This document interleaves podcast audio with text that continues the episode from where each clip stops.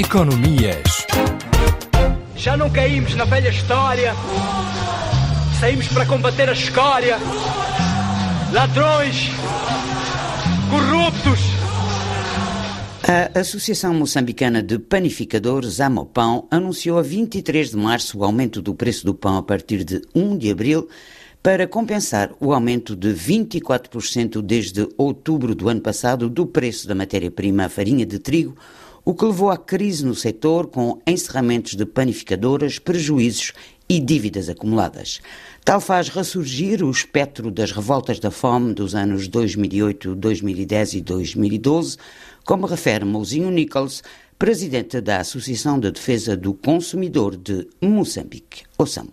Quando nós falamos de aumentos, principalmente de preço para todos os produtos, logicamente, que acaba afetando aquilo que é a renda familiar. Com esse Covid, trouxe uma nova situação, aquilo que muitos chamam de nova realidade, novos hábitos. Muita gente foi para o olho da rua, que não tem emprego, muita gente não está a produzir, e quando ocorre este agravamento de preço de qualquer produto, logicamente que acaba criando aquilo que é um pânico na sociedade.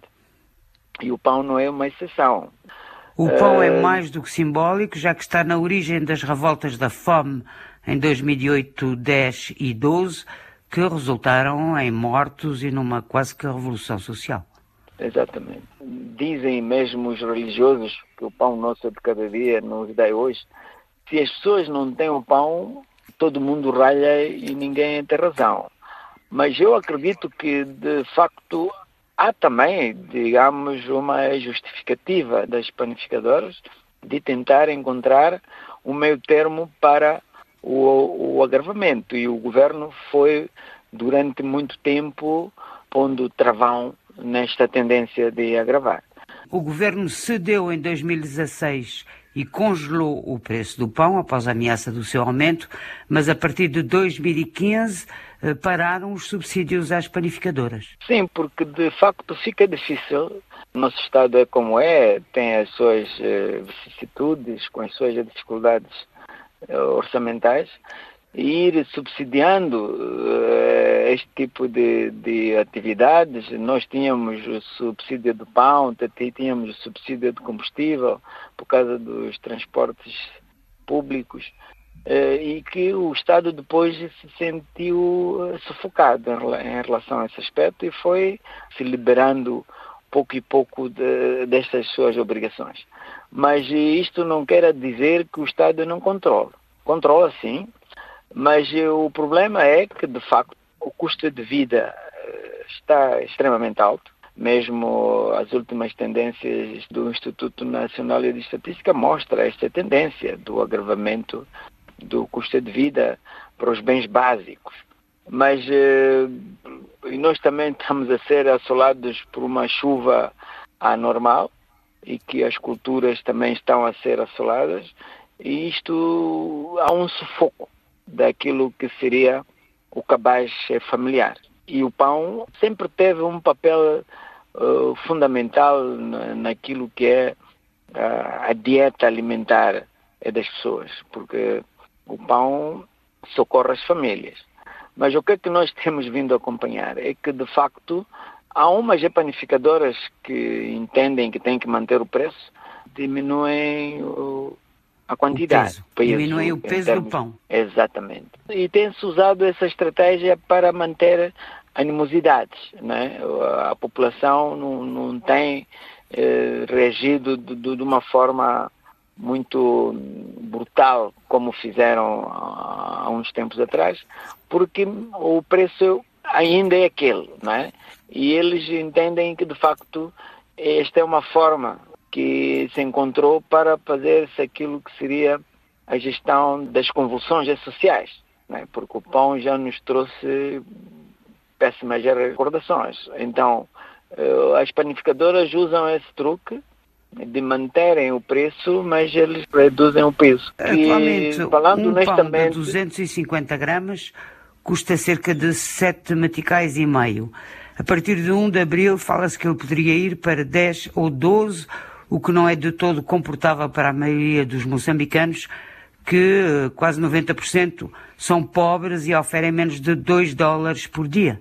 Falando honestamente, ehm, se de facto eh, for-se a chegar a este patamar de 12 meticais, quer dizer, quando falamos de um pão de 250 gramas, vamos a falar eh, aquilo que nós aqui na, na, na gíria consumista no, no mercado, porque temos o pão pequeno, temos o pão grande e nós falamos em, em pãezinhos em, em, por aí. Então, se é um pão de 250 gramas, vamos a falar geralmente um pão grande, né? Uh, mais ou menos um pão com uns 100 centímetros por aí de comprimento, que agora anda mais ou menos a 10. Mas também encontramos algumas panificadoras que fazem esse tipo de pão a 11, 12 porque a panificadora, como pão, eles eh, de certa forma não têm, digamos, um controle, um, uma centralidade daquilo que seria o preço do pão. Temos também os intermediários. Há pessoas que vão comprar o pão num determinado posto de abastecimento numa panificadora, depois revendem. Então o pão aparece no mercado com uma diversidade de preços. Sobe o preço do transporte, sobe o preço do pão. Deixa um povo sem norte, deixa um povo sem chão. Revolução verde, soubemos a nossa refeição. Agora pedem um quê? Ah, ponderação, pondera tu. Ah. Antes de fazeres a merda, subires o custo de vida, manteres baixa a nossa renda. Esse governo não se venda mesmo, não. Vai haver uma tragédia mesmo, sim, mesmo. Venham com gás lacrimogênio, a está cheia de oxigênio. Não para o nosso desempenho. Eu vou lutar, não me abstenho. Mais Chazine, Maguanine, urbanização, jardim. Portanto, quando diz que o governo controla, não controla tanto assim. Mas, a, a seu ver, o resto da cesta básica poderá também aumentar na sequência do aumento do preço do pão, dado que o Banco de Moçambique anunciou o aumento dos preços em 2021 devido ao fim das medidas de contenção em relação à pandemia da Covid-19? O nosso mercado, ele de per si é um mercado deficitário em termos de abastecimento de produtos essenciais básicos. Vai-se buscar nos outros mercados e o mercado mais preferencial tem sido a África do Sul. E nessas alturas da pandemia, as fronteiras têm tido, de certa forma, aquilo que nós chamamos períodos de fecha-abre, né? Dá-se facilidades para umas coisas e restringe-se outras. Mesmo lá internamente na África do Sul também há essa oscilação de comportamento em função da pandemia. Então, consequentemente, uh, há sempre escassez. Nós tivemos, por exemplo, um agravamento em menos de um mês, não é? o quilo de tomate, o quilo da batata, o quilo da cebola, que estavam a 50 meticais, hoje podemos encontrar a 100, a 110, a 120. Isso por quê? Porque também uh, o mercado tem de ser pressionado responde, a oferta não responde à procura, porque eh, também tivemos umas chuvas eh, muito desastrosas dentro das últimas eh, três semanas. Então, isso tudo acaba agravando, de certa forma, aquilo que é a carestia de vida do próprio cidadão moçambicano. Isto visto numa perspectiva de produtos básicos. Né? E o pão acaba entrando né, naquele cabaz, porque o trigo não é produzido internamente. É, se é, é, é numa proporção muito ínfima e, grosso modo, o trigo vem de fora. E depois tem as tendências eh, do impacto da inflação, a moeda eh, e todo esse conjunto de fatores que acabam, de certa forma, influenciando, não é? As panificadoras dizem que já estão há muito tempo a tentar uh, fazer uh, aquilo que nós já consideramos jogo de cintura para ver se de facto mantém os preços, mas que dizem que já não estão a conseguir, porque os custos externos não estão a facilitar. Mas acredito que, de facto, é algo que, dentro deste cabaz global, o custo de vida em Moçambique estão tanto a quanto asfixiante versus o grosso da população está também sufocada com a renda um tanto a quanto reduzida por causa da pandemia da Covid. E só para terminar, Mozinho Nichols, pensa ou não que o governo poderá ceder, como o fez em 2016, e congelar o preço do pão, uh, voltar a subvencionar as panificadoras? Tenho algumas dúvidas que isso assim ocorra, porque hum, mesmo a questão orçamental não está assim grande coisa, não é? O governo tem muitas emergências que tem que fazer frente. Eh, temos ainda ah, algumas situações de alguns ciclones, de algumas tempestades que nos assolaram e ainda o governo está-se a tentar eh, reestruturar. Temos aquela questão das dívidas ocultas também, que o governo tem que fazer um desvio uh, orçamental para poder ir cobrindo aquela dívida. 2,2 mil milhões de dólares.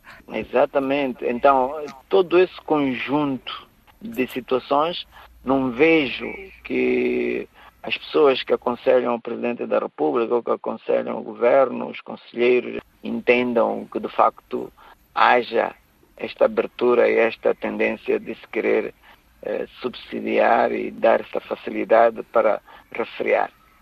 Porque também há um senão.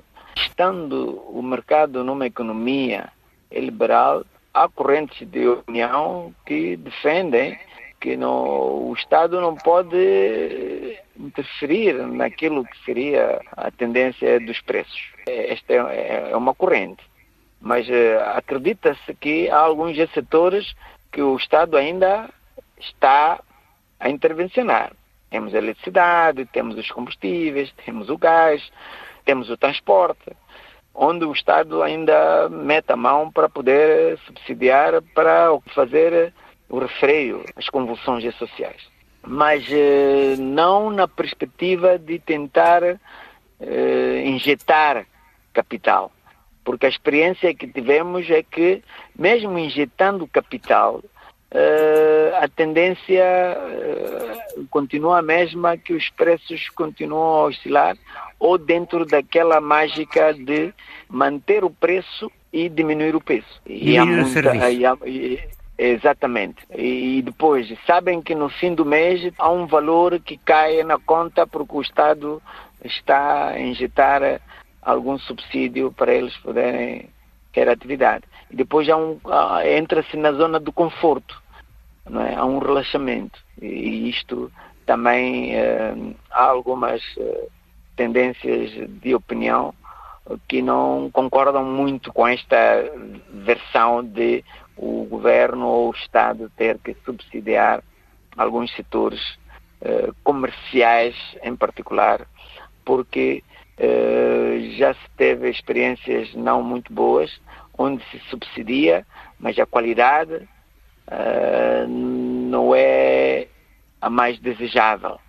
E há esta divisão de opiniões. Não é? Pois, embora os setores que defendem mais as tendências sociais das classes mais desfavorecidas entendem que deve-se subsidiar, mas mesmo querendo, não é nada fácil ter-se esta perspectiva de se subsidiar, depois o problema começa quando temos a dificuldade de ter o controle, de ter a fiscalização, como é que se vai manter esta dinâmica, fala-se nas tais 250 gramas do pão, por exemplo, é depois da entrada no forno ou antes?